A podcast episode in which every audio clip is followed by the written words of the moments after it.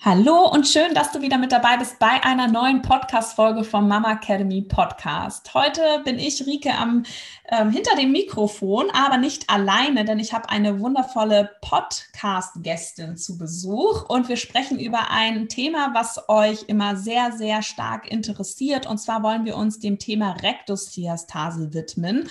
Und ich freue mich unglaublich, dass die liebe Nicole Frank heute zu Besuch ist. Sie wird sich gleich nochmal vorstellen.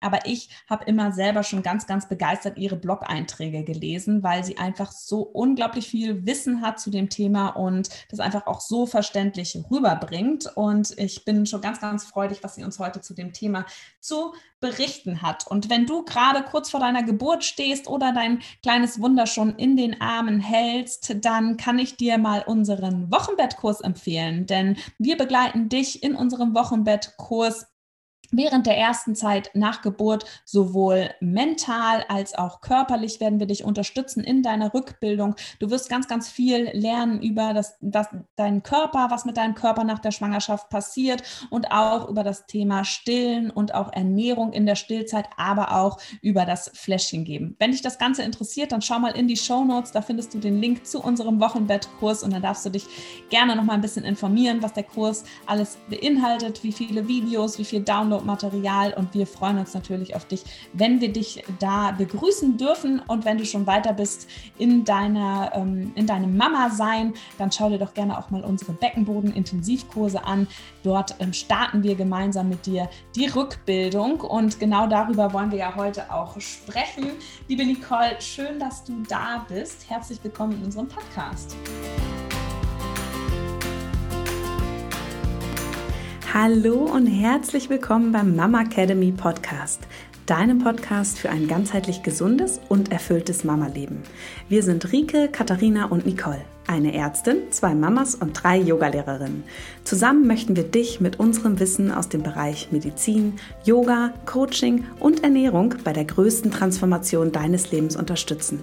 Als Mamas und Frauen ist es unser Herzensprojekt, dich in deine volle Kraft zu bringen. Ja, schön, dass ich hier sein darf. Ich freue mich sehr. Ich habe ja gerade schon im Vorgespräch gesagt, dass ich ähm, schon bevor du uns kontaktiert hast, ähm, schon auf dich aufmerksam geworden bist, weil dein Blog einfach so sehr präsent ist, wenn man sich ähm, mit dem Thema ähm, Rektusdiastase, Sport nach der Geburt ähm, auseinandersetzt, bin ich immer wieder, wenn man ein bisschen weitergeht ähm, und auf professionelle Beiträge stoßen möchte, auf deinen Podcast gekommen und fand das immer total toll. Und als ich dann gesehen habe, dass du uns auf Instagram geschrieben hast, ähm, aufgrund eines Reels, ähm, war ich total freudig und habe ähm, direkt zu Katha gesagt, okay, wir müssen die Nicole mal fragen, ob sie mit uns einen Podcast aufnehmen kann. Deswegen freue ich mich, dass wir das heute schaffen. ja, sehr gerne. Ähm, ja, dann stell du dich doch einfach mal unseren ähm, Podcast-Hörerinnen vor, damit die auch so ein bisschen Eindruck davon gewinnen, wer hier hinter dem Mikrofon sitzt und so viel Wissen heute preisgibt. Okay, also ich bin die Nicole. ich bin seit, ich habe mal ausgerechnet vorhin, ich bin seit 28 Jahren Physiotherapeutin. Ich war ein bisschen geschockt, weil ich habe mit zehn angefangen, weißt du? Ja, genau. Ganz arg jung, als ich angefangen habe. Nee, und ich bin seit 28 Jahren Physiotherapeutin und ich mache jetzt bestimmt, also ich arbeite jetzt bestimmt seit zwölf Jahren nur noch mit Frauen nach der Geburt. Und ich habe in der Frauenklinik gearbeitet, auf der Wochenstation und auf der Gyn. Und ähm, habe dort also im Prinzip wirklich live miterlebt, wie das von Anfang an läuft und wie das mit der Rückbildung läuft, wie es im Wochenbett läuft. Und ich habe nebenher in der Praxis gearbeitet und die sind dann, also oft sind sie vor der, äh, vor der Geburt schon zu uns gekommen oder zu mir.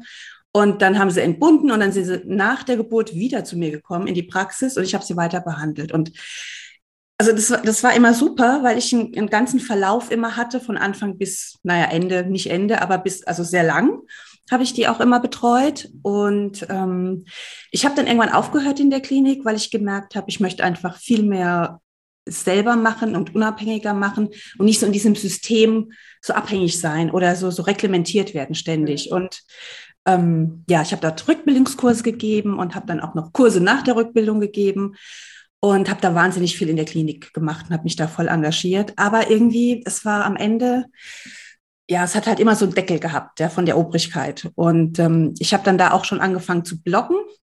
2016 habe ich meine Webseite gemacht und habe dann angefangen zu schreiben und mir ist halt unheimlich früh, als ich da in der Klinik war, aufgefallen, dass, ähm, dass ich keine Ahnung habe von irgendwas und dass die anderen auch keine Ahnung von irgendwas haben. Und äh, das kann doch nicht sein. Man kann doch nicht jetzt diese Übungen machen mit diesen Bäuchen. Das ist doch total fatal. Und habe dann halt, also wirklich da sofort angefangen, dann Ausbildungen zu machen, Beckenbodenausbildung und also 100.000 Ausbildungen, die man halt so machen kann. Und habe da aber auch gemerkt, dass die gehen alle nicht so wirklich auf die Rektusdiastase ein. Und auch in den Beckenbodenkursen geht es halt nur um den Beckenboden und nicht um die Zusammenhänge und, und was es noch alles gibt. Das ist ja nicht nur ein Beckenboden, da hängt ja ein Mensch dran und ja, tausend Muskeln außenrum. Und ähm, genau, dann habe ich angefangen zu bloggen, habe meine Webseite aufgebaut und habe dann irgendwann gesagt, ich will eigentlich nur noch online machen und und so einfach dieses Wissen verbreiten und ortsunabhängig sein und machen können, was ich will. Ja, und habe dann angefangen mit, mit meinen Videos, habe Videos gedreht mit Übungen, habe einen Online-Kurs draus gemacht zur Rückbildung, Rückbildung mit Rektusdiastase. Und da jede Frau nach der Geburt eine Rektusdiastase hat, ist also auch so ein Kurs für alle quasi.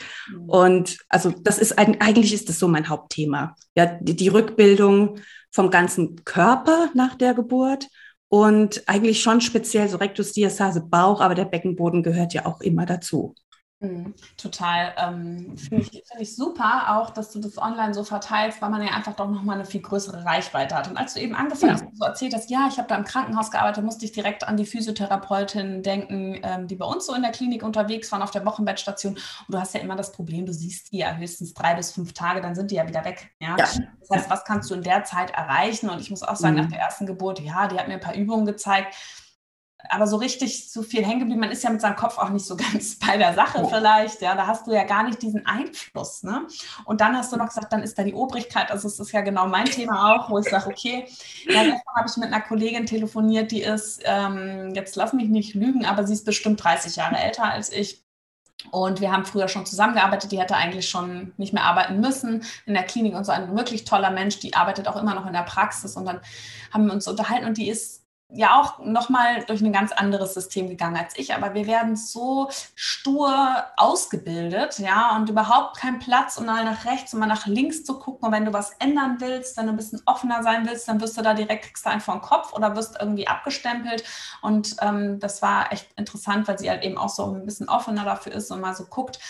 Und dass man da in dieser Klinik halt äh, schon wenig Entfaltungsmöglichkeiten hat. Deswegen umso schöner, dass du da den Absprung geschafft hast. Ja. Ein zweiter wichtiger Punkt, was du noch gesagt hast mit diesem Körpersystem. Ne?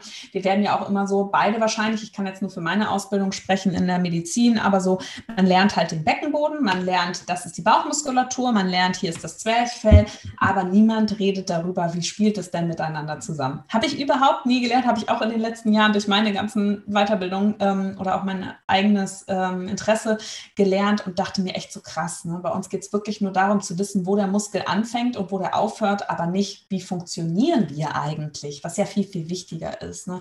Deswegen bin ich froh, dass wir da heute drüber sprechen und hoffentlich an euch alle da draußen noch ganz, ganz viel mitgeben können. Und meine erste Frage, wäre für dich auch nochmal so, kannst du einmal für alle Zuhörerinnen mal so grob mal erklären, was ist denn eigentlich eine Rektusdiastase? Also eine Rektusdiastase ist zuerst, es ist erstmal eigentlich nur ein Wort und viele haben schon Angst vor diesem Wort. und wenn man es ganz genau nimmt, ist eine Rektusdiastase erst eine Rektusdiastase, also so eine, so, so eine medizinische Pathologie ab 2,7 Zentimeter. Manche sagen drei Zentimeter. Ja, und ähm, das ist die Ab, also die, die Abweichung der beiden geraden Bauchmuskeln von der Mittellinie. Ja, die geraden Bauchmuskeln sind ja quasi quer rüber, von oben nach unten, über den Bauch. Und ähm, wenn die während der Schwangerschaft auseinandergehen durch die Dehnung, und das muss ja so sein, dann entsteht da halt so eine Lücke, dann bleibt da halt oft eine Lücke zwischen den geraden Bauchmuskeln nach der Geburt und das haben alle Frauen. Ja, also 100 Prozent aller Frauen haben eine, Rektus, also eine oder eine Lücke.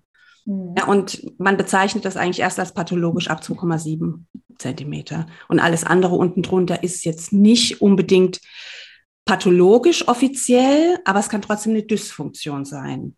Mhm. Ja, dass man nicht genau ähm, weiß oder Mann, ist, das ist falsch. Der Körper, der kann halt nach der Geburt oft meistens nicht so wirklich wieder diese Muskulatur ansteuern. Das Gehirn weiß nicht, was wo ist und wie soll ich es machen, weil es eben sehr lang überdehnt war und da, das, da kappt so ein bisschen die Verbindung zwischen Muskulatur und Gehirn und das Gehirn muss erst wieder lernen, oh, da ist ja noch was. Hm. Ja, also, bitte?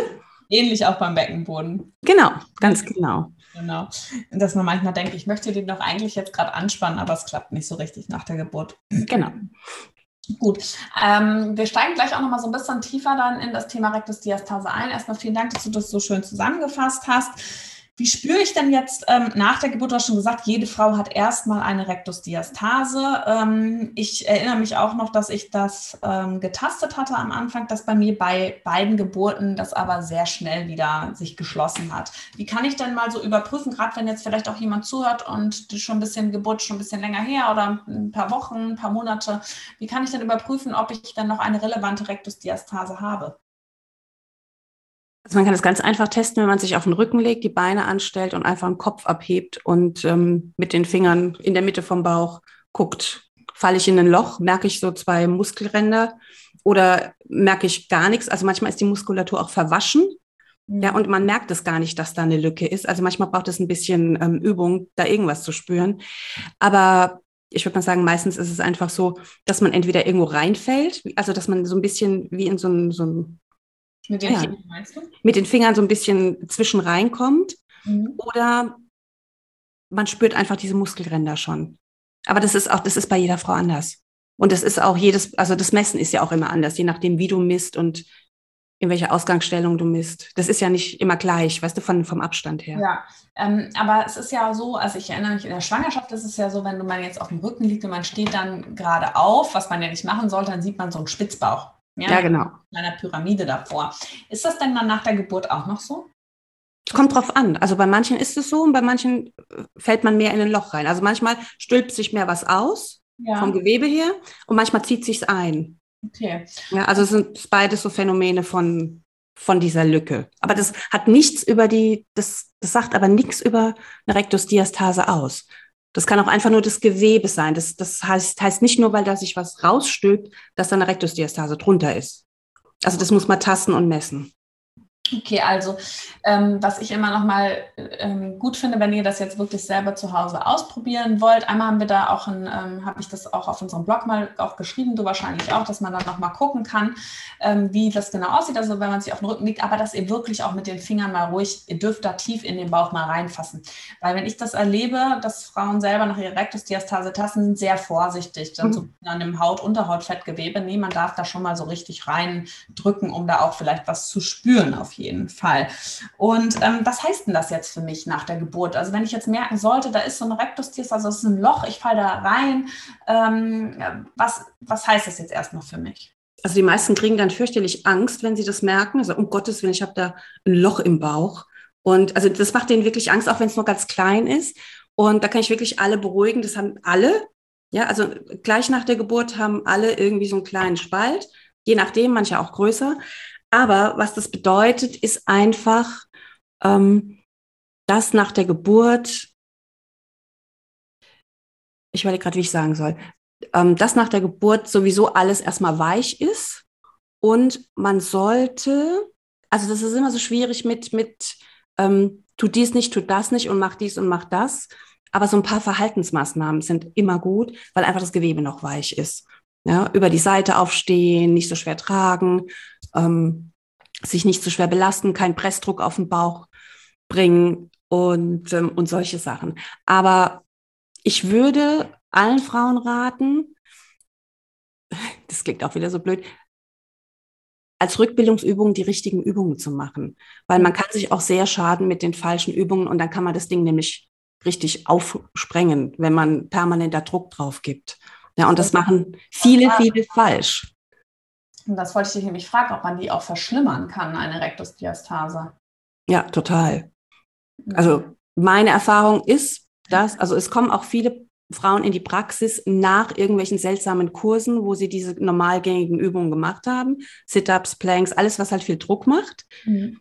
Und die hatten vorher kein Problem, aber nach dem Kurs hatten sie dann das Problem. Ja, entweder, dass so eine Lücke oder der Beckenboden schlimmer wird oder dass es halt nicht besser wird. Dass sie machen und machen und machen und es wird halt einfach nicht besser, weil sie permanent da wieder Druck drauf geben. Und das Gewebe ist halt sehr lange sehr weich, je nach Hormonlage. Ich sage ja immer so, im ersten Jahr muss man halt ein bisschen aufpassen, weil alles noch weich und, und locker und überdehnt ist. Und ja, also einfach, ich würde mal sagen, keine seltsamen Übungen machen und Verhaltensmaßnahmen sind schon, also finde ich wichtig für später als Prävention. Was wären denn so deine absoluten No-Gos? Deine No-Go-Übung? Sit-ups. okay, das wäre jetzt so für mich, okay, das, das glaube ich, das, das, da kann man sich noch so überlegen, das ist wahrscheinlich das Erste, was man so hört. Bloß nicht die gerade Bauchmuskulatur aktivieren. Na, man kann die schon aktivieren, man kann es aber auch anders machen. Ja, und, aber verkürzen sagen wir mal verkürzen, und ähm, nur die seitliche Bauchmuskulatur trainieren. Das habe ich gelernt, ist ja auch nicht gut. Ja? Mhm. Ähm, aber du hast jetzt gerade schon das Wort Plank in den Mund genommen. Mhm. Plank ist ja das, wenn wir uns wie so ein Brett hinstellen. Das heißt, ähm, im Yoga ähm, ist, wenn wir auf den Händen sind und die, die Zehen und wir sind einfach wie so ein Brett aufgestellt, die Hände auf, auf der Matte und die Zehen. Und dann gibt es auch auf den Unterarmen die Planks. Das wäre doch auch, ähm, da ist ja eigentlich der Muskel nicht verkürzt. Nee, aber das fängt im Vierfüßler schon an, wenn du mal die Frauen in den Vierfüßler stellst. Die können oft den Bauch gar nicht richtig gegen die Schwerkraft halten, weil der Darm so schwer auf dieser Bauchmuskulatur liegt, dass es einfach nach unten sackt. Und wenn du das dauernd machst, dann hast du immer diese, ähm, dieses Gewicht auf den geraden Bauchmuskeln. Und du kriegst die Muskeln so nicht. Also man kriegt die nicht als Übung, also kriegen meine ich jetzt mit, du kriegst die nicht richtig angespannt, wenn du diese Übungen machst, weil die eh schon dekompensiert sind. Mhm. Ja, man kann sich das so ein bisschen vorstellen von der Schwerkraft her eben, ne? dass dann alles nach unten gezogen wird und alles eben so auf dem Bauch drauf liegt, dass das ähm, nicht so sinnvoll ist. Und was wäre so für dich ähm, was, wo man sagt, okay, das wäre eine richtig tolle Übung? Dazu am Anfang? Also am Anfang ist immer toll, Bauchlage. Also wirklich für ganz am Anfang. Bauchlage, Kissen unter den Bauch. Und also einfach durch den Druck ist schon mal der Bauch, ähm, hat eine Information. Das Gehirn kriegt eine Information, oh, da bin ich. Mhm. Dann ist die Bauchlage gut, wenn, wenn das Becken so ein bisschen erhöht ist für die Rückbildung der Gebärmutter, dass die nach vorne kippt wieder, da wo sie hin soll.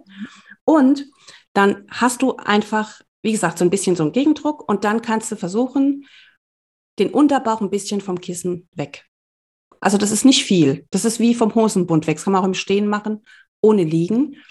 Und ähm, also einziehen, quasi den Unterbauch? Gerade den Unterbauch so ein bisschen vom Kissen weg oder vom Hosenbund weg einziehen, genau.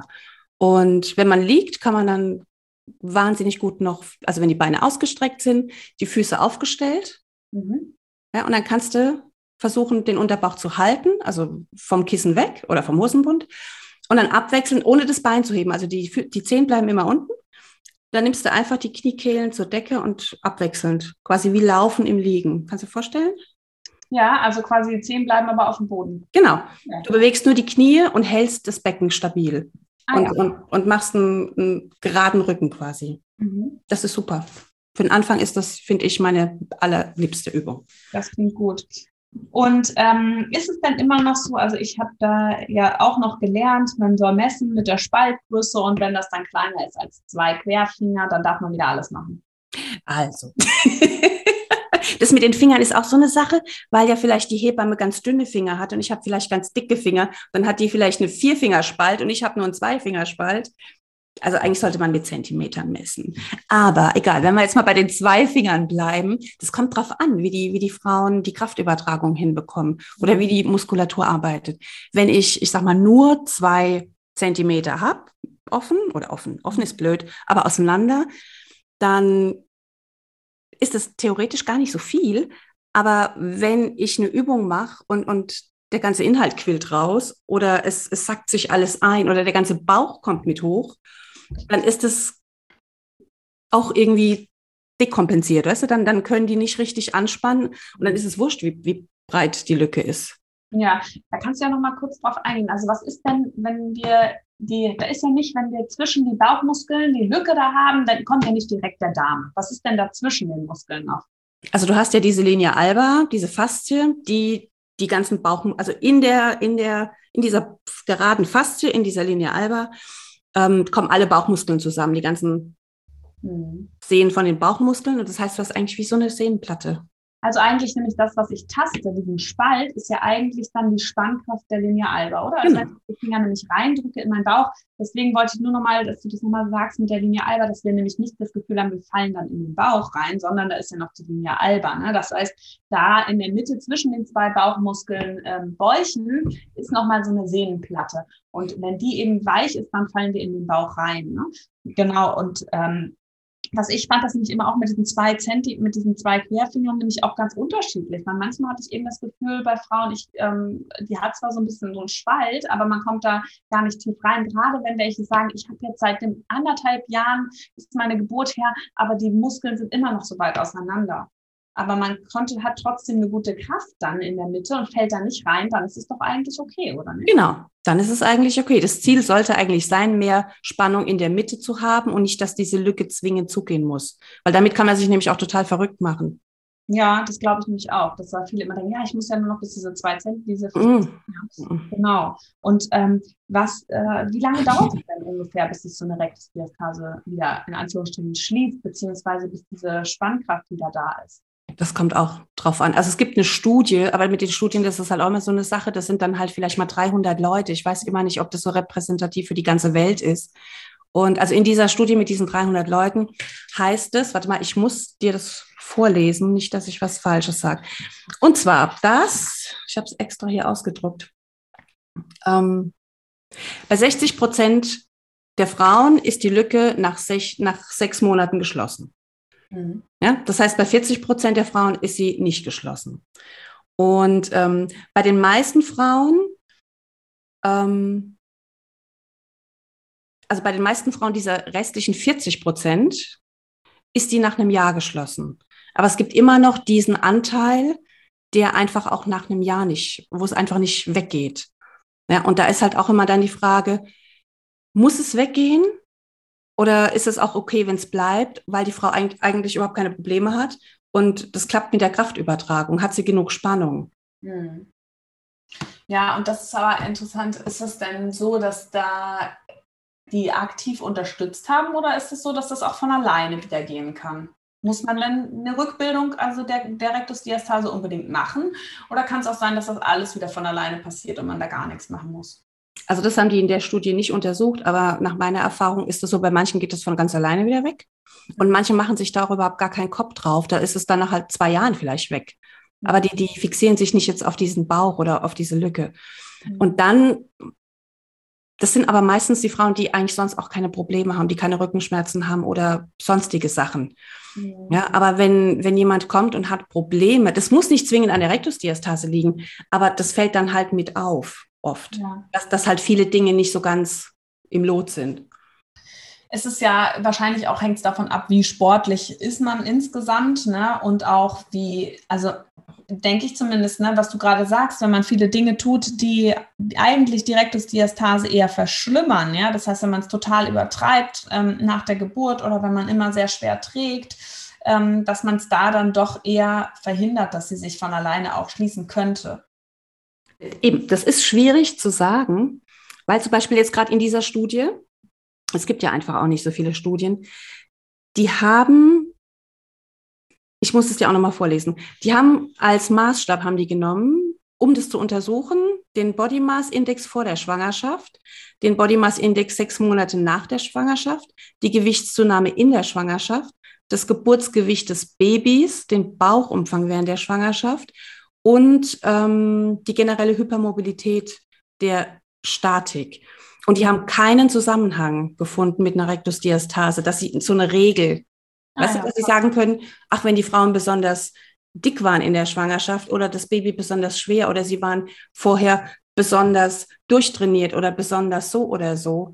Also es gibt eigentlich, wenn man es genau nimmt, keinen keinen, ein, keinen einen Nenner, der sagt, das und das macht es so und so. Hm. Also es scheint schon auf jeden Fall damit zu, ähm, zusammenzuhängen, auch wie ähm, wird das aktiv nach der Schwangerschaft auch unterstützt wahrscheinlich und wenn man halt sehr viele Dinge tut, die auch ähm, eher die Werkdosdiastase fördern, ja, das heißt dann vielleicht eben nach der Schwangerschaft schon Übungen und Sport, den man nicht machen sollte, dass man damit vielleicht auch die eigene ähm, Rückbildung, die, der, die körpereigene Rückbildung einfach auch hindern kann. So würde ich das jetzt äh, verstehen. Ja, ja, aber das sind wahrscheinlich wirklich unsere Erfahrungswerte. Ja, es ist ja auch immer super schwer, das äh, ja. zu untersuchen. Und ich glaube, die Erfahrung zählt da schon sehr, sehr viel. Werbung.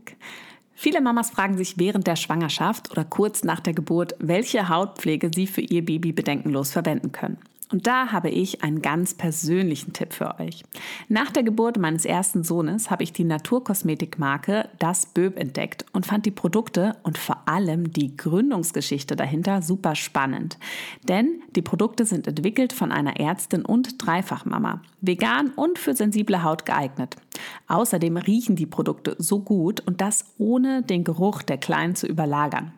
Ob Babypflege, Schwangerschaftspflege, Geschenksets oder mineralische Sonnenpflege, hier ist für die ganze Familie was dabei. Und damit auch ihr sie testen könnt, haben wir für euch einen Rabattcode. Mit dem Code MAMAcademy15 erhaltet ihr 15% auf eure Bestellung im Onlineshop unter www.dasböb.de. Der Mindestbestellwert für den Code liegt bei 15 Euro. Da schaue ich, glaube ich, gleich selbst noch mal rein. Ja, dich interessiert, was typische Hautveränderungen in der Schwangerschaft oder nach der Geburt sind? Dann hör doch auch gerne mal unsere gemeinsame Podcast-Folge mit der Böb-Gründerin Michaela. So, und nun geht's weiter im Podcast. Was sind denn so die häufigsten Fehler, die gemacht werden nach der Geburt? Also eben, dass man sich viel zu früh, viel zu sehr belastet. Mhm. Halt auch belastet, also nicht nur generell belastet im Leben, sondern halt auch wirklich körperlich belastet, mit schweren, schweren Sachen rumtragen und ähm, falsche Übungen machen, ähm, zu schnell wieder normal einsteigen ins Leben und denken, jetzt ist alles vorbei und jetzt mache ich wieder normal. Mhm. Aber ihr habt ja auch dieses super tolle Video ähm, bei euch bei Instagram mit diesem Luftballon. Ja. Ja, das ja, heißt ja, genau, nur weil die Zeit vorbei ist, heißt es ja nicht, dass es von innen stabil ist. So ist es. Ne, dass wir einfach auch von außen oft gar nicht viel beurteilen können, weil der Körper ja von innen nach außen heilt. Ja. Und ähm, ich finde das ja auch immer so schön, wenn dann gesagt wird, frag mal deine Ärztin, ob, das, ob du das Go für Sport wieder hast nach der Geburt. Und ich denke mir immer so, naja gut, was soll ich jetzt beurteilen? Ich kann gucken, ja, ähm, kann ich einen Spalt tasten, ja oder nein? Ich kann auch gucken, kannst du den Beckenboden aktivieren, ja oder nein? Aber ich kann mir ja nicht anschauen, wie sieht es innen im Bauch aus? Ja? Wie mhm. sehen die Bänder aus, die einfach ihre Zeit brauchen? Auch der Beckenboden braucht seine Zeit, um seine Spannkraft wieder zu bekommen. Das sind ja einfach alles Dinge, die von vielen Sachen abhängt. Zum einen eben einfach nur die Zeit, zum anderen auch davon, was habe ich noch immer noch für einen hormonellen Einfluss. Sehr still ich vielleicht noch, äh, wie weich ist mein Gewebe und das ist ja auch von Körper zu Körper einfach super unterschiedlich.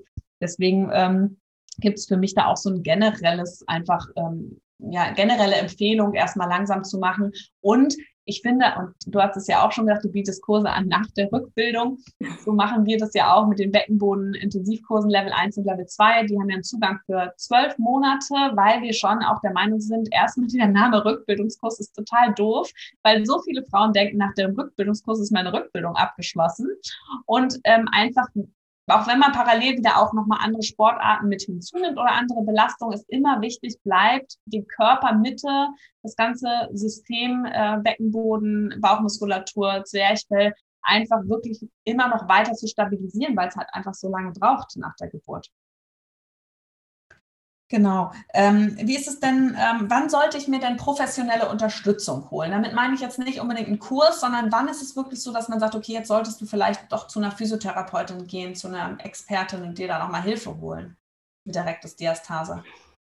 Also vor allem, wenn jemand Probleme hat, Schmerzen, wenn irgendwas nicht funktioniert und, und wenn man nicht zurechtkommt mit dem, was da ist. Hm. Was sind denn so für Symptome bei einer Rektusdiastase? Auch das kann total unterschiedlich sein. Und das ist halt dann auch immer schwierig zu sagen, ob das an der Rektusdiastase mhm. tatsächlich liegt. Ja, das, das hängt ja auch an der ganzen Statik. Man muss ja gucken von oben bis unten, wo hängt und was ist es. Mhm. Und ähm, es gibt aber auch, es gibt viele Frauen, die haben so eine breite Rektusdiastase, die haben wirklich das Gefühl, der Bauch fällt raus. Mhm. Ja, und dann würde ich mir auf jeden Fall jemand holen, der, der mir da Anleitungen gibt und sagt, was ich machen soll, was ich üben soll und der mal meinen ganzen Körper durchcheckt, wo es hängen könnte. Und kannst du mal sagen, was sind so, so Symptome, mit denen die kommen könnten? Also viele kommen einfach mit Schmerzen, Rückenschmerzen, mhm. auch oft Knieschmerzen, Fußschmerzen, Handschmerzen, Nackenschmerzen, Schmerzen überall, egal wo. Ja. Ja. Das ist gut, dass du sagst, nämlich es kann so individuell sein und aber auch Schmerzen sind ein Punkt. Man denkt ja gar nicht unbedingt, okay, da habe ich einen Spalt, aber warum soll das jetzt mhm. gerade Schmerzen machen? Vielleicht kannst du noch mal erklären, wie kommt es denn dann zu Rückenschmerzen, wenn ich vorne ja eigentlich das Problem habe? Mhm. Ich meine, du hast ja also das ist aber generell nach einer Schwangerschaft oft so. Du hast halt vorne diesen überdehnten Bauch und hast halt dieses Ungleichgewicht im Rumpf. Du hast ähm, eben, du hast vorne diese Bauchmuskeln, die nicht wirklich gut funktionieren. Und hinten hast du die, die Rückenstrecker, die Rückenmuskulatur, die, die über, also die zu viel arbeitet, weil irgendeiner muss ja halten. Mhm. Ja, also es machen halt andere Muskeln die Dinge, die eigentlich sonst der gesamte Rumpf macht. Mhm. Ja, und dann sind halt hinten vielleicht die Muskeln verkürzt und verspannt und tun weh oder durch die Geburt hast du vielleicht auch dann eine Blockade da im, im ähm, Iliosakralgelenk und, ähm, und das Becken steht schief und das macht auch Schmerzen. Mhm. Ja, also wenn, wenn es nicht stabilisiert werden kann von vorne oder von unten. Genau, weil ich stelle mir das ja auch, also es ist ja auch so, dass der, die Bauchmuskulatur hat ja auch ähm, eine, eine Wirkung aufs Becken und zieht ja im Endeffekt vorne das Becken nach oben. Und wenn genau. das nicht passieren kann, dann fällt das Becken ja so ein bisschen runter. Hat das dann auch eine Auswirkung auf den Beckenboden? Kann das auch sein, wenn ich ja. eine oder eine Rektusdiastase habe, die einfach ähm, immer noch, da wo keine Spannkraft da ist, dass ich dann auch meinen Beckenboden schlechter trainieren kann? Ja, das kann auch eben dadurch sein, also der Beckenboden spielt ja immer zusammen mit der tiefen Bauchmuskulatur, aber einfach durch diese Beckenstellung. Du hast, wenn, wenn die Beckenstellung, wenn das Becken nach vorne gekippt ist, was es ja nach der Schwangerschaft sowieso ist, dann hast du vom Beckenboden her nicht die ideale Ausgangsposition für eine ideale Anspannung, weil das Becken nicht in dieser Kippung steht, wo alle Muskeln richtig miteinander gut arbeiten können. Ja. Das ist, ähm, das ist interessant, weil ja eigentlich eben nämlich der Beckenboden, du hast es gerade gesagt, der geht ja auch mit Fasern über in die tiefe Bauchmuskulatur. Und ähm, da gibt es ja einen so einen queren Bauchmuskel, ähm, den, den Transversusmuskel, der ja auch eine große Rolle spielt, auch bei der Rückbildung vom Beckenboden. Aber ähm, hat er auch eine Funktion beim, bei der Rektusdiastase? Ja, ja, klar. Also man fängt eigentlich an mit der tiefen Bauch, Bauchmuskulatur, also mit diesem Transversus, dass man den wieder anfängt zu aktivieren. Der macht aber die Rektusdiastase nicht kleiner, sondern der zieht sie eher auseinander.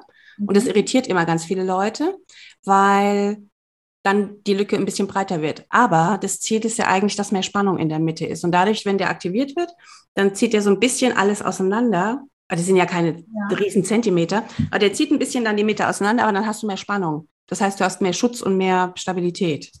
Und wenn der aufgebaut ist, wie mache ich dann weiter?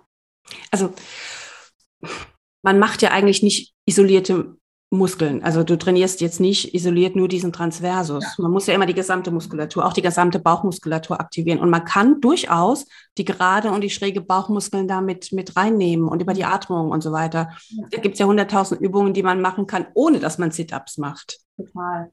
Total. Ich finde immer so schön einfach Übungen auch, ähm, wenn man, also so eine klassische Übung, die ich jetzt noch im Kopf habe, ist ja auch, wenn man sich auf den Rücken legt und man macht die rechte Hand, beim, die Füße sind aufgestellt, die rechte Hand ans linke Knie und drückt die einfach gegeneinander. Weißt du, wie ich das meine? Ja, aber das wäre jetzt auch nicht so meine Übung. Dann erzähl mal, ähm, was, was ist bei der Übung schlecht? Du machst wieder Druck. Mhm. Du machst einfach Druck und der geht nach unten auf den Beckenboden. Mm, aber in meiner Vorstellung habe ich jetzt gesagt, gut, der Muskel geht ja dann eben in die Mitte ähm, zusammen. Aber viele können das nicht. Bei vielen ist es dann so, ja. die drücken einfach nach unten. Ja, und dann kommt entweder der Bauch raus oder der Beckenboden runter. Aber wenn ich dabei gleichzeitig eben den Transversus ähm, aktiviere und dann ziehe ich so in die Mitte rein, ja. fortgeschrittene Übung. Mhm. Ja, okay, ist schon fortgeschritten. Ja. Das wäre so, wenn du jetzt sagst, okay, da ist jemand jetzt schon ein bisschen weiter mit, ähm, mit der Geburt und ähm, hat jetzt die Bauchlageübungen schon öfter gemacht und jetzt merkt aber trotzdem, ich habe immer noch so ein bisschen Rektusdiastase. Ich spüre, dass die breit, die Muskellücke ist noch, ähm, hat noch nicht so viel Spannkraft. Ähm, was wären denn so für dich so Anfängerübungen, die dann schon gezielter auf die Rektusdiastase gehen? Also, was ich immer super finde, was da unbedingt dazugehört, das sind so Sachen wie Squats, Beine und Hüftmuskulatur auftrainieren, weil auch gerade, ja, wenn, wenn die, wenn die, die Po-Muskeln, wenn der Gluteus, wenn die schön anspannen, dann, dann kippt das auch das Becken. Mhm. Ja, das macht Beckenkippung und dadurch ist schon die ganze Situation anders, wenn du eine gute Bein- und Po-Muskulatur hast. Ja? Und das fragen mich auch so viele, was ist denn jetzt ganz speziell für die Rektusdiastase? Dann sage ich immer, es gibt keine ganz spezielle Übung für die Rektusdiastase, weil du musst alles, du musst alles stabilisieren. Und ähm, also klar, Bauch, äh, diese Bauchlagenübung, die kann man ja dann variieren. Das kannst du ja alles im Sitzen und im Stehen, kannst ja alles noch machen mit ähm, einer Million Sachen oder auf dem Petsyball. Und ähm, du musst aber einfach dieses, dieses gesamte Rumpfding ja. stabil kriegen. Mhm. Ja? Und ich sage immer, das sind wie so ein Mosaik-Puzzlesteinchen. Du musst einfach irgendwo anfangen und dann wird das ganze Gesamtbild auch besser. Mhm. Ja, finde ich super, dass du das so sagst. Wir haben ja eben einfach durch dieses Zusammenspiel der Rückenmuskulatur, Bauchmuskulatur, Beckenboden, Zwerchfell, das ist ja so unsere sogenannte Rumpfkapsel und das Ganze spielt zusammen. Und dann haben sie noch so ihre Fasern, die eben die Faszien, die bis zu den Füßen gehen und äh, bis nach oben zum Kiefer, was alles miteinander zusammenhängt und dass es einfach auch um diese stabile Mitte, die gute Körperhaltung geht und dass wenn man das einfach ähm, immer wieder auch integriert, das ist ja auch, man kann das auch so schön in seinen Alltag integrieren, dass man da schon seinem Körper eben so viel Gutes tut und es besser ist, als wenn ich jetzt die, die dicke, gerade Bauchmuskulatur und den Sixpack nachher habe. Ja, ähm, und dann gibt es ja, also es ist auch in den USA ja so ein Trend und ich habe auch mal eine Patientin jetzt eben letztes gehabt, die kommt aus den USA und die hat mir gesagt, naja, bei ihr, alle ihre Freundinnen haben nach der Geburt so einen Gurt bekommen für die Rektusdiastase. Was hältst du denn von so einem Gurt? Kommt drauf an. Also es gibt ja verschiedene Gurte. Es gibt diesen einen Gurt mit dieser Therapie, den alle machen wollen. Finde ich jetzt auch nicht so prickelnd, muss ich ehrlich sagen. Aber wenn jemand, wenn jemand eine Rektusdiastase hat, wo wirklich der ganze Bauch rausfällt, die richtig, richtig breit ist, dann hilft es mit Sicherheit, wenn da mal kurzfristig unterstützt wird. Mhm. Ja, mit einem Gurt. Ja, aber das ist keine Dauerlösung. Die müssen irgendwie, muss ja diese Muskulatur ähm, auch selber halten können irgendwann. Und vor allem, wenn du, das kommt auch darauf an, wie hoch der Gurt ist. Wenn der richtig hoch ist, du schränkst ja alles ein. Du schränkst die Atmung ein, du hast ständig den Druck auf dem Bauch und dann hast du auch einen Druck auf dem Beckenboden. Das kannst du nicht dauernd machen, meiner Meinung nach. Ja. Total. Ich finde ja auch, also symptomatisch kann ich mir das eben auch gut vorstellen, ne? wenn die Frauen dann wirklich den ganzen Tag Beschwerden haben, weil sie so eine große Problematik haben, dass ihnen das halt dann hilft, aber eben nur jetzt während des Alltags, aber trotzdem spezielle Übungen gemacht werden müssen, damit es irgendwann ja, ja. loskommt von, dem, von, der, von dem Gurt. Aber du würdest das jetzt auch nicht ähm, präventiv allen Frauen nee. nach der Schwangerschaft ihre Bauchmuskulatur nee. zusammenzubinden. Nee, auf gar keinen Fall. Also überhaupt auf gar keinen Fall. Nee, was man machen kann, es gibt ja diesen Schwangerschaftsgurt, den kennst du auch, oder? Lombamam heißt er, glaube ich. Mhm. Also der unter dem Bauch rumgeht, ja. der einfach den Bauch ein bisschen hält. Und wenn der nach der Geburt noch sehr groß und sehr schwer ist, kann man das auch mal noch zwei Monate einfach danach tragen. Das ist gut für den Rücken, ja, das entlastet ein bisschen und es schränkt und es quetscht nichts ein. Ja. ja, aber so eine Corsage finde ich völlig fehl am Platz, weil das ist, das ist Quatsch. Mhm. Ja, das, also ich fand es auch, habe auch gedacht, naja, aber gut, das ist ja oft so, wenn wir unserem Körper zu viel Unterstützung geben, wir sorgen ja auch dafür, dass er dann denkt, oh ja gut, dann brauche ich ja selber nichts. Genau. Genau, und wenn du halt immobilisierst, das ist genauso wie wenn du ewig eine Krücke benutzt, dann kannst du auch irgendwann nicht mehr laufen und die Muskulatur muss es halt lernen. Ja. Du musst dann halt Übungen machen. Was hältst du denn von so ähm, vom Babytragen? Also, also die Babytragen, ich meine nicht das Baby zu tragen, sondern ich meine eine Babytragen. ich weiß. Ich weiß genau, was du meinst. Natürlich, natürlich ist Babytragen toll und Babys sollen getragen werden. Aber das, oh, das Thema, das ist einfach so heikel, ja. Da darfst du eigentlich kaum was sagen, weil dann. Ah. Ach, ich sag das. Wenn du es nicht sagen willst, sag ich das. ich nee, habe also, ich habe das auch, also das erste habe ich so viel getragen. Ähm, und das war, ähm, also nach Betrachten, wow, habe ich meinem Körper schon gut was beigesetzt, ja. Und ähm, muss einfach sagen, das ist einfach eine extreme Belastung. Das habe ich beim zweiten halt so krass gemerkt, weil beim zweiten war der Beckenboden halt mal nochmal eine Stufe ähm, schlechter und ich konnte mit dieser Trage eigentlich kaum laufen. Mhm. Ja. Also es ist halt, aber was willst du machen, wenn dein Kind nur schreit? Natürlich. Ja, ich habe das ist einfach, nimm den Kinderwagen mit und wenn es zu fünf Minuten drin liegt, ist es fünf Minuten weniger genau. als im Kinderwagen. Genau. Weil ich hatte auch, bei mir war es auch super schwer mit dem Kinderwagen. Ja, das kann ich total nachvollziehen. Aber ich meine, was ich nicht verstehe, wirklich, was, wo ich sage, das muss nicht sein. Du musst nicht als frische Mutter, musst du nicht mit dem Kind im Tragetuch in die Stadt gehen und dann deine Einkäufe machen. Dann hast du hinten einen schweren Rucksack und hast noch zwei Einkaufstüten und läufst dann nach Hause. Die sehe ich ständig, diese Frauen, wo ich denke, sag mal, spinnt ihr? Ja, die Haltung ist ja einfach so schlimm, weil wenn du die Babytrage vorne drin hast, ich stand immer am Hochkreuz und hatte ich irgendwann Rückenschmerzen, wenn ich ja. das abgemacht habe und ich habe mich nach vorne gebogen, hat erstmal alles geknackt an meinem Rücken, an meiner Hüfte. Und ich habe dann schon oft so versucht, am Anfang oft bewusst darauf zu achten, den Bauch nach innen zu ziehen, nicht so ins Hohlkreuz zu fallen, aber das hält man auf Dauer ja nicht aus. Nee, schaffst nicht. Die Schultern noch so nach vorne. Aber ja, ich kann es auch super nachvollziehen. Ich habe das ja einfach nur aus der Sicht der Mama. Das ist einfach das super. Die Kinder lieben das. Ähm, mir hat dann beim zweiten Kind tatsächlich so eine, ähm, so eine Federwiege geholfen, dass ich ihn zu Hause zumindest dann, beim ersten habe ich auch zu Hause, hat er in der Trage geschlafen, weil es super war, ihn da zum Schlafen zu bringen dass ich dann eine Alternative hatte und dass man einfach oft auch einfach andere Menschen mit einbezieht. Ruhig mal das Baby eben den Papa tragen lassen, die Oma tragen lassen oder ja. wer auch gerade da ist, die Freundin und da nicht zu sehr zu glucken, sondern zu sagen, okay, äh, das ist für meinen Körper jetzt auch mal gut, ja, dass ich einfach auch mal eine Entlastung bekomme. Ähm, früher war das ja so gut, je nachdem, wo man war, aber wurden die Frauen ja oft auch ne, viel mehr betreut, weil einfach ein Dorf da war, was das Kind mit abgenommen hat. Ähm, klar, es gibt auch immer Länder, wo es noch viel extremer läuft als bei uns, aber ich finde, wir machen da schon eine, eher eine Rückentwicklung und ich finde es ganz schlimm, wenn eben auch immer gesagt wird, du musst dein Baby tragen, der Baby sind Traglinge, du musst das machen, weil es gibt auch viele Frauen, die haben wirklich sehr starke Beschwerden und sei es mit dem Beckenboden oder auch woanders, wo es einfach auch für ihren Körper nicht geht. Und ich möchte einfach auch nur sagen, dass man sich auch diese Freiheit rausnehmen darf, zu sagen, ich muss auch auf mein Wohlbefinden achten als Mutter. Und nur weil meine Hebamme sagt, ähm, ich muss mein Kind tragen, muss ich das nicht, wenn ich mich dabei nicht gut fühle. Genau. Vor allem, wenn es vielleicht potenziell schädlich ist, weil du eh schon eine Senkung hast oder eine Inkontinenz und dann trägst und trägst und trägst. Und diese Babys, die werden ja so schnell schwer. Ruckzuck hat dieses Baby acht Kilo. Und dann mhm. schleppst, schleppst du den ganzen Tag diese acht Kilo rum. Ja. Oder zehn, ne? Oder wie auch immer. Oder noch mehr. Mhm. Ja, ich finde das wirklich schwierig. Also ja, ich würde es auch so oft es geht einfach halt genau. gucken, dass es dann halt. Ich immer mal versuchen, es, die Kinder machen ja auch Sprünge, ne? Also es gibt dann auch, bei mir war das ja auch, dann war es mal schwierig, den in, aus der Trage abzulegen oder aus dem Tuch und dann ging das aber auch irgendwann wieder. Man muss das immer, finde ich, auch mal wieder probieren. Und ich will gar nicht sagen, meine Kinder lagen auch nicht im Kinderwagen. Ich habe diese Trage geliebt und würde sie aber einem weiteren Kind auch wieder nehmen, aber schon irgendwie bedacht. Also mir war das beim ersten, beim zweiten dann schon, ich habe es gemerkt, ich hatte den großen, ich hab, musste den kleinen tragen, wir waren auf dem Spielplatz, Entschuldigung, aber wo ich schon gedacht habe, boah, es ist gerade echt fies für meinen Beckenboden, eigentlich will ich wieder loswerden und da einfach auch sehr, sehr, sehr bewusst gemerkt habe, was für eine Belastung das für den Körper ist. Ja.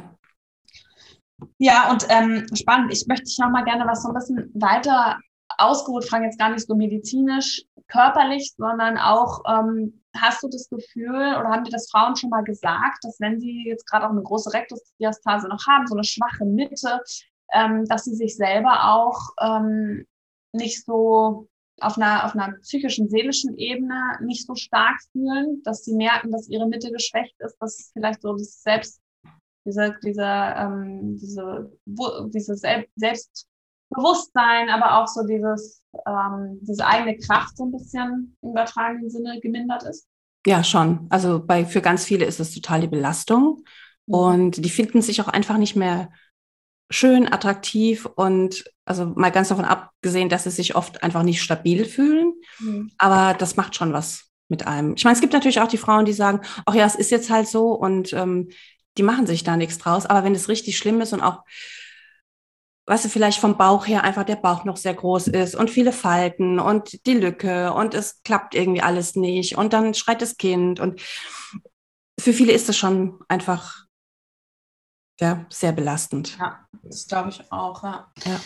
Ja, also da, ähm, was aber auch nochmal wichtig ist, was ist denn mit Frauen, die jetzt wirklich aus ähm, welchen Gründen auch immer keinen Rückbildungskurs gemacht haben? Ähm, ich habe das ja auch immer mal wieder, dass wirklich auch vielleicht bei dem Kind was nicht in Ordnung war, man nur von Krankenhaus zu Krankenhaus mhm. gelaufen ist und einfach wenig Zeit für sich selbst hatte oder es gibt andere Umstände, die dazu geführt haben. Und die Geburt liegt jetzt schon länger zurück und man merkt, ich habe da immer noch Probleme mit der Rektusdiastase. Ähm, ist da irgendwann das Zeitfenster geschlossen? Nee, würde ich nicht sagen. Also wenn, wenn, wenn die Muskulatur noch nie gelernt hat, wie sie richtig anspannen soll, dann kann die das auch nach fünf Jahren noch lernen. Mhm. Also man muss ja einfach erstmal anfangen, da Reize zu setzen und aber die richtigen. Ja. ja. Dann kann es auch nach, also es gibt ja ganz, ganz viele Leute, die in die Praxis kommen, die ohne Kind oder was weiß ich, die haben Kinder, die sind schon groß und die haben trotzdem eine, eine, eine Mitte-Schwäche. Ja. Weil, weil es nie, nie gescheit wieder aufgebaut wurde. Mhm. Klar, nee, das ist überhaupt nicht zu spät. Das ist super. Also, wenn du jetzt gerade merkst, okay, das ist bei mir der Fall, es ist nie zu spät, es lohnt sich immer auf jeden Fall, da wieder anzufangen, vielleicht auch sich dann direkt mal professionelle Hilfe zu holen, um dann eben auch zu wissen, okay, wie fange ich jetzt am besten an? Ähm, machst du auch Ultraschall oder du machst es jetzt gerade ja gar nicht mehr, aber hast du auch immer Ultraschall gemacht? Eben. Ultraschall mache ich nicht. Hm. Das ist ja auch so ein bisschen so ein Trend, ne? Ja, also, genau. Es ist super. Ich finde es toll, dass es viele machen, aber meins ist es nicht. Aber ich fand, also ich meine, auch mit dem Beckenboden Ultraschall, ja, ich habe da letztens mit meiner Chefin auch mal drüber gesprochen, habe auch überlegt, mache ich jetzt so einen Kurs und so. Aber im Endeffekt kann ich den Beckenboden auch ganz gut beurteilen. Ich hab, kann ja Ultraschall. Ähm, mhm. Und es geht ja viel auch darum, zu gucken, für die Patientin so ein Feedback, ja. ne? dass die sehen kann, ich spanne an oder ich spanne nicht an. Da geht es ja gar nicht so, ich kann jetzt nicht messen und sagen, ach, bei dir ist aber der Beckenboden nur drei Millimeter dick und hier ist der aber so, weil das ja auch super individuell ist. Ne? Da geht es mehr um die Funktionalität, zu mhm. sehen, kann ich den Muskel aktivieren, oder? Genau. Und ich weiß auch von meinen Kolleginnen, die Ultraschall machen, dass ganz viele Frauen, die denken, sie spannen ihren Beckenboden an, drücken aber nur nach unten. Mhm. Ja, und dann kannst du mit dem Ultraschall erzählen, guck, du drückst nach unten, versuch's mal in die andere Richtung. Genau, und dass die das dann visualisiert sehen. Genau. Ne? Und das mache ich halt ganz viel mit Tasten. Mhm. Ja, also ich untersuche mhm. ja eh meine Frauen vaginal, wenn die da sind nach mhm. Geburt. Und ich habe mir das jetzt, weil ich ja selber durch diesen Weg schon gegangen bin, auch ähm, angeeignet, immer zu fragen, ob sie Interesse haben, ob ich mal schauen soll nach ihrem Beckenboden, wie sie so ein eigenes Gefühl haben und die dann anspannen lasse und ähm, dann auch mal die Schichten durchmache und ihnen auch versuche, die Hürde zu nehmen, sich selbst mal zu tasten. Mhm. Das finde ich auch super interessant, wenn man selber mal tastet und ein Gefühl dafür bekommt, dann spanne ich richtig an ähm, und dann auch das ums eigene Training. Ne? Gerade wenn man eben auch Online-Training machen möchte, was ich super finde, ähm, deswegen machen wir auch unsere Kurse, du ja auch, einfach weil man so zeitlich flexibel ist, aber einer einem ja nie sagen kann, machst du es jetzt richtig. Ne? Und wenn die das dann selber tasten können und wissen, okay, und jetzt weiß ich, wie ich den anspanne und jetzt mache ich noch die richtigen Übungen dazu, finde ich das irgendwie optimal. Mhm. Ja. Super. Und äh, gibt es denn Sportarten, weil es ist ja so ein Trend, wir haben eben im Vorgespräch schon kurz drüber gesprochen, gerade auf Instagram, ich, äh, mir stellen so echt immer die Rückenhaare hoch, wenn ich sehe, wie manche Frauen nach der Geburt nach drei Wochen ihren wieder anfangen, ihr Krafttraining zu machen und die auch noch für Fitness bekannt sind oder auch ähm, einfach eine riesen Followerschaft haben, meistens nur Frauen ähm, und da einfach ja sehr sehr krasse Sportarten schon wieder machen, ähm, dass, dass ich das ganz schlimm finde und wollte ich mal fragen, wie wie siehst du so, dass wie sollte der Weg zum Sport oder zurück zum Sport ähm, nach der Geburt aussehen im besten Falle? Also ich sehe das genauso wie du. Die meisten machen einfach viel zu viel zu schnell eben. Und ähm, du musst, also ich denke, die meisten denken, wenn sie jetzt anfangen, entweder Kraftsport oder Joggen oder was auch immer richtig heftig ist zu machen, dass sie dadurch stabiler werden und Muskeln aufbauen. Aber eigentlich brauchst du für diese Sportarten, brauchst du eine Tiefenstabilität. Weißt du, was ich meine? Also du, bevor du jetzt zum Beispiel joggen gehst, solltest du stabil genug sein, um das halten zu können, weil was als erstes, was beim Joggen als erstes ermüdet, ist halt die Muskulatur, wenn du sie nicht hast. Und dann rennst du halt auf dem Knorpel rum. Und nach der Schwangerschaft ist es ja eh schwieriger mit, mit den Hormonen, weil alles weich ist. Und dann hast du schneller einen Knorpelschaden, als du denken kannst.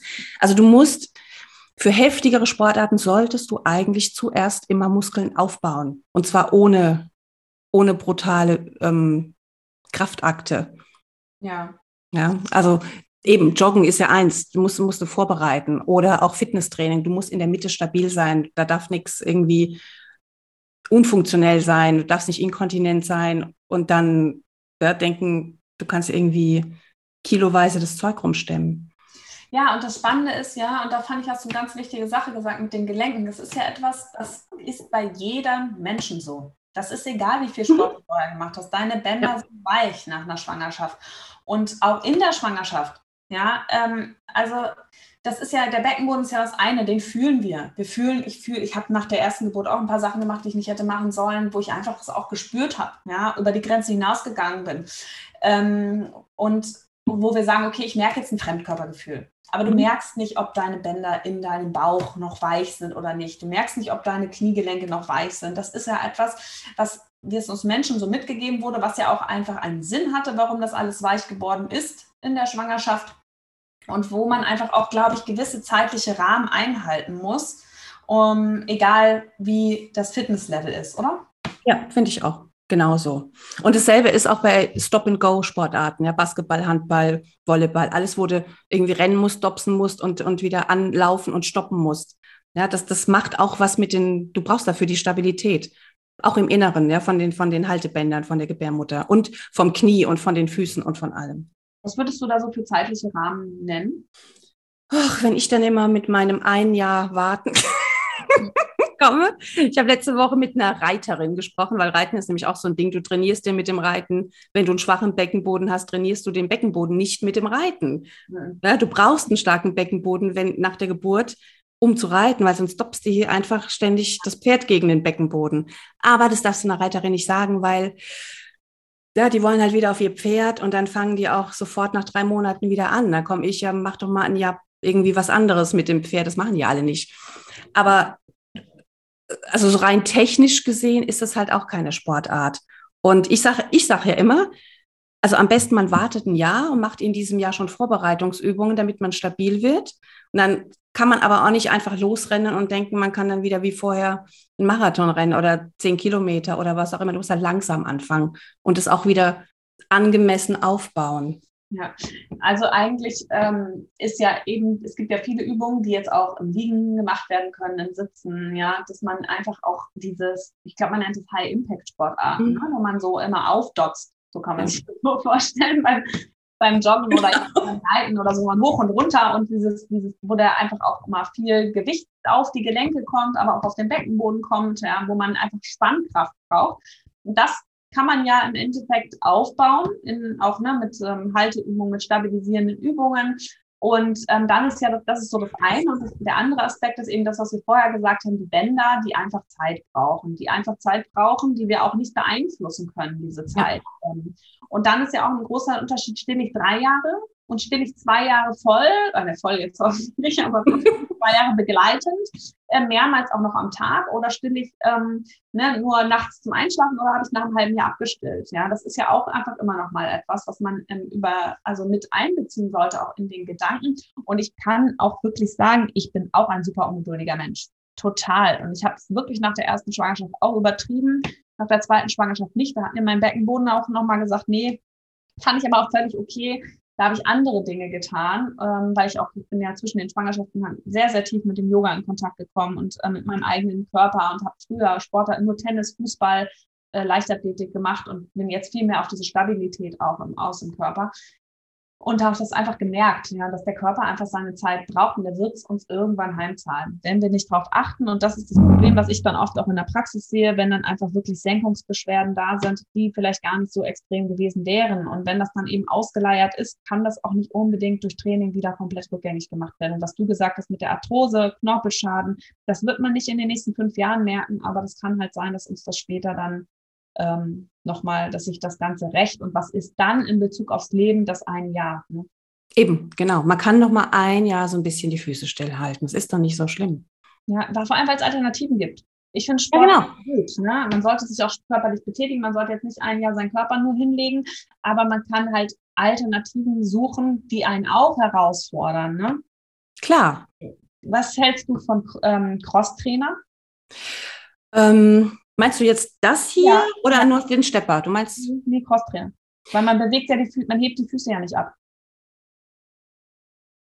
Man ist ja die ganze Zeit auf, den, ähm, auf diesen Pedalen drauf und hat ja nur eigentlich die Bewegung, weil ich immer so nach alternativen Cardioübungen suche, mhm. die so ein bisschen für die Ausdauer ganz gut sind. Also ich würde sagen, wenn, wenn jetzt jemand keine problematische Rektusdiastase hat, dann ist das mit den Armen ständig aber eigentlich hält man sich ja nur fest, ne? Ja, genau. Man hält sich ja nur fest. Genau. Und man hat ja nicht dieses, ähm, ich springe hoch und runter, genau. ähm, sondern ich bin ja die ganze Zeit mit meinen Füßen fest auf dem Boden, aber bewege meinen Körper, also im Endeffekt die Gelenke.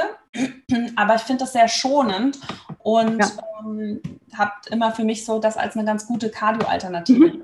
Ja, weil da kann man auch so den Widerstand vielleicht erhöhen. Klar, wenn man dann, sollte man die innere Mitte auch anspannen können, aber dass man das auch ganz gut so als Ausdauertraining machen könnte. Genau, auch eben so Stepper, also Stepper, wo man eben die Füße drauf lässt und ähm, oder eben Crosstrainer, genau. Aber auch da würde ich sagen, aufpassen, wenn man den Widerstand zu hoch einstellt, das, dann drückst du halt schon wieder runter. Genau. Also nicht, dass man so sich richtig fies anstrengen muss, mhm. sondern dass es flüssig geht und dass man schön die Beine und den Po trainieren kann. Ja. Und sich bewegt. Fahrradfahren ist auch gut ähm, nur kein Mountainbiken über ähm, Nein, nein. ich würde auch kein Spinning machen, wo man wie, wie Verrückte hier so, ja. so Hamster im Rad würde ich auch nicht machen. Ganz normales Fahrradfahren ist ja, super. sage ich aber immer. Ich sage immer, solange sie nicht hier äh, Mountainbiken, Cross irgendwie durch den Wald genau. machen, ist okay. Bitte nicht. Gut, genau. super. Und Schwimmen? Schwimmen ist okay. Mhm. Aber auch wieder, viele Frauen, die einen großen Bauch haben oder eine, eine, eine große Rektusdiastase, die, die vertragen das nicht, wenn der Bauch da so runterhängt. Ja. Oder sie kriegen Nackenschmerzen, wenn sie den Kopf immer oben lassen. Also wenn dann schön so in der Reihe oder so ein oder bisschen über die Seite. Hm? Oder Rückenschwimmen. Ich konnte noch nie Rückenschwimmen, da schwimme ich immer quer irgendwo. Ja, das ist gefährlich für alle anderen. Vielleicht im ja. See schwimmen. Genau, nee, aber Schwimmen ist völlig in Ordnung. Ja, super, das ist doch gut. Sehr, sehr schön. Vielen Dank, ähm, Nicole, dass du heute da warst. Ich werde auf jeden Fall unten in den Shownotes auch nochmal deinen Blog verlinken, deinen Instagram-Account, sodass man dich wiederfinden kann und auch deine Online-Angebote ähm, sehen kann, wer Interesse hat, ähm, da mit Nicole ähm, Übungen zu machen, der darf sich da auf jeden Fall an dich wenden, oder? Na klar doch. Vielen Dank. Gut, super. Dann danke ich dir, dass du mit dabei warst heute. Und ähm, ich glaube nicht, dass, war, dass das das letzte Mal war. Ich hoffe es zum zumindest nicht, dass wir in Kontakt treten. Vielleicht haben wir ja noch schon ähm, andere schöne Ideen für euch. Und ähm, ja, dann danke an dich und bis bald. Ja, danke, dass ich hier sein durfte. Hat echt Spaß gemacht. Super.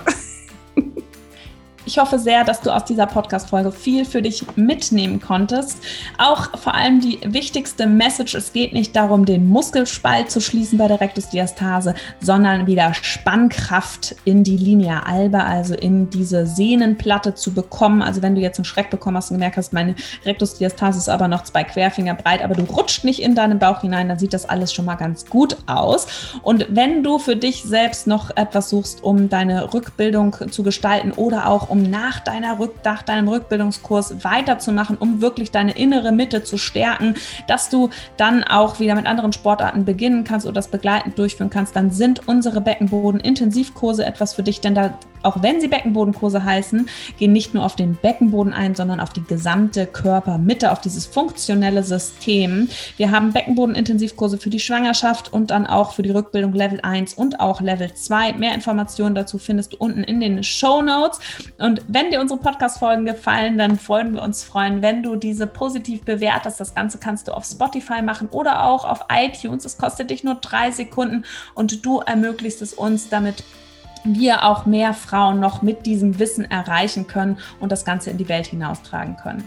Ich wünsche dir auf jeden Fall für dich alles, alles Liebe und freue mich, wenn du nächste Woche wieder einschaltest.